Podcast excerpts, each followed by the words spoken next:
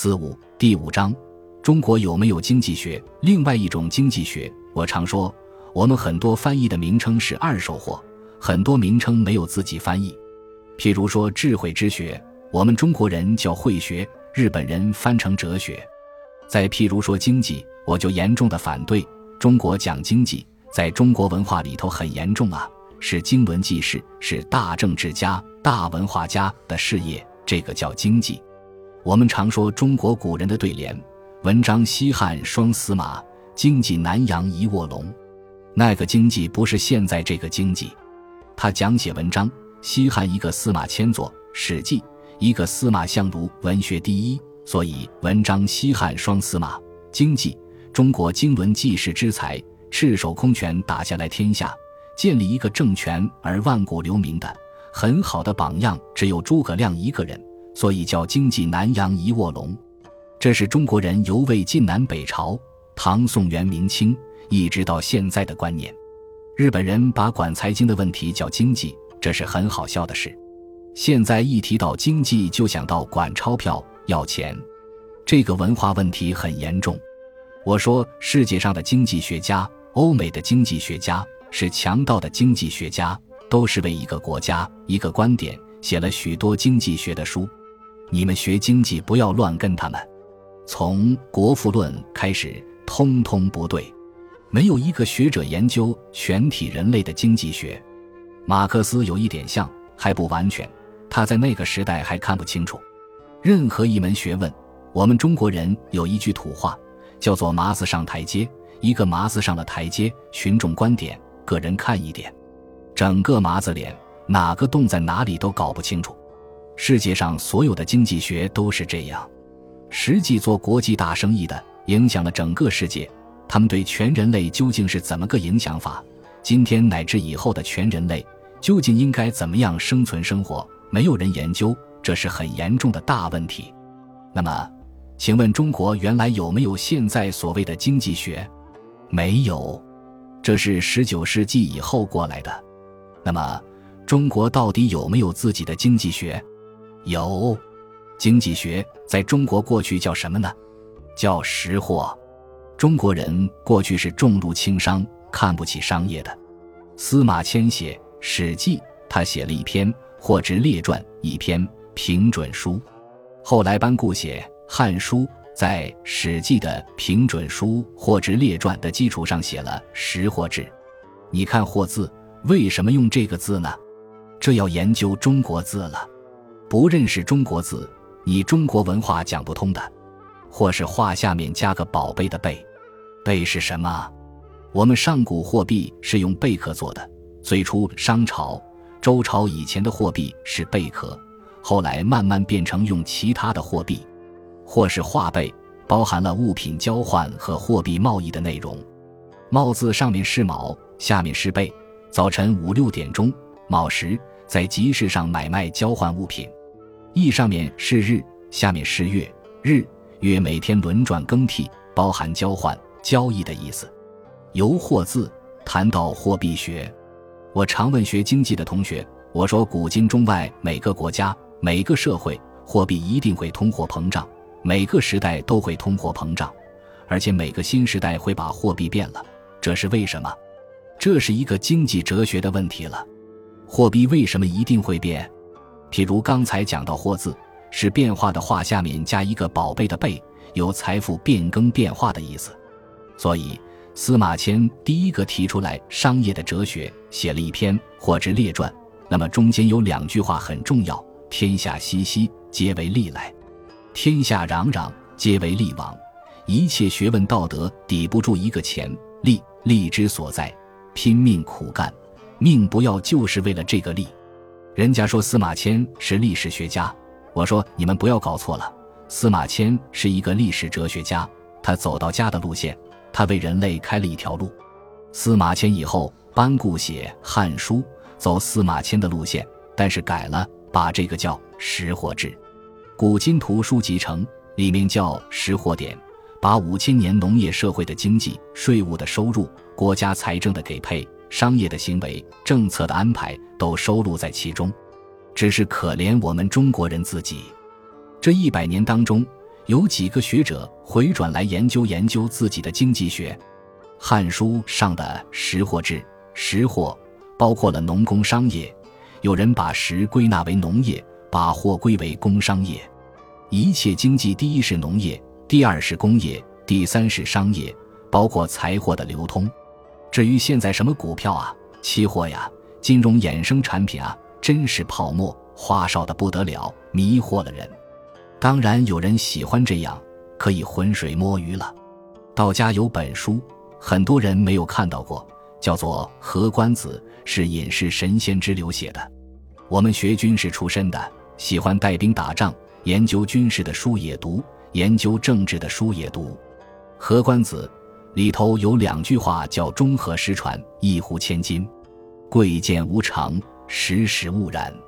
贵贱无常这四个字包含很多了，一个人生也好，一个东西也好，值钱不值钱，有没有价值，这是贵贱的问题了。无常没有定律的，会变化的。时时勿然，时间跟趋势使其如此。社会的演变、时代的演变、环境的变化产生这个作用。注意哦，中国文化只有这八个字：贵贱无常，时时勿然。如果写成经济学、金融学、货币学，起码二十万字的书了。上面还有句话：“中和失传，一呼千金。”这是中国文化，你们特别注意。一只大船开出去，到了河中间，船坏了，要沉了，这很严重。所有船上的生命财产都会没有了，这个时候什么最贵呢？一个葫芦一壶千金，一亿价钱都值，要救命啊！船没有了，抱到那个葫芦有福利，人就死不了。所以我觉得我们国家经济、财经，包括金融、银行，自己要研究研究，建立自己的体系是非常重要的，不要被人家牵着鼻子走。我是乱讲的呀。不过讲课的时候放言高论，提醒大家要注意这个。我们这个时代走到大河中间了，中外文化也走到大河中间了。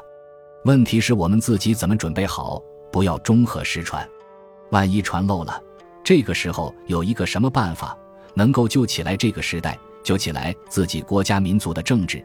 政治包含了经济、文化在内，是很重要的。《阴符经》上面还讲到一句话。《阴符经》是姜太公的兵书，绝力一员，用师十倍。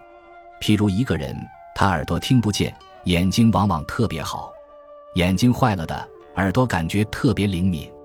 这是个巧妙应用的道理，政治、军事、财经都用得到的。加上刚才我提到何冠子的两句话，帮助你们思想。我们研究中国经济、文化与经济是相关的。有些人不大好批评中西文化，我说我还差不多勉强可以批评。有些人讲，你这位老先生专门读中国书的，你懂什么外国呀？我说对不起，我欧美都去过，而且都住过。我还批评中国的留学生，我说这一百多年以来都是坏在留学生手上的。当年清朝末年的留学生被注重的是德日派的，德国留学的。日本留学的重用，第二次世界大战时，慢慢注重英美派的留学生。到共产党统一中国这个阶段，初期都是注重苏联的留学生。一九八九年以后，一下翻过来用美国留学生。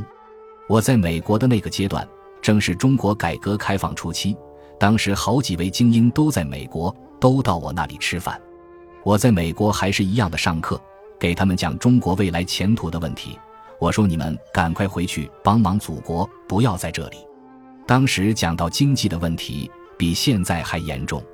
当时我在美国跟他们讲，我说十六世纪以前，美国跟欧洲够不上谈经济，穷得很。世界上只有一个国家很富有。马可·波罗从元朝回去以后，告诉你们东方有这么一个国家，你们认为他是瞎说。后来到了十九世纪。你们英国人做海盗去打劫，你们的白银财产哪里来？抢印度骗中国来的，现在才有那么多钱。你们发达了，富有了。到了美国以后，我骂留学生：你们在国外留学，在大学的学生宿舍里，每天吃汉堡，吃两个面包。外面上中下社会的朋友都没有，白宫的门口都只看一看，进也进不去。你们懂什么呀？然后三年五年回去，哎呦，讲外国怎么好，外国的月亮怎么大，看不起自己。因为我在那里，他们会请我到白宫去，他们的财政部长会来看我，交了很多朋友，也到处看了很多。欧洲我也去看过住过。那么，我们的文化是从德日派开始学坏的，后来是英美派，尤其是一九八九年以后开始学习美国。注重英美一直到现在，现在好像全体崇尚美国派，这都是问题。可是你不要听错了，我并不是反对外国文化，外国文化必须知道，同时一定要了解我们自己的文化，做到知己知彼。可是，一百多年来，战乱加上内乱，中国人对这两方面文化都没有真正深入了解，常常是脱离实际，忘记什么是基本，舍本求末。被一些莫名其妙的概念、知识迷惑了。我们讲经济学的基础是农业经济，第二个是工业经济，第三个才是商业经济。现在买股票、期货的人，那是第五六层的经济了，已经不是经济了。所以买股本、期货，我叫它是虚无经济，买空卖空，说是支持实业生产，实际很多是在扰乱实业生产，最后说不定又归于空。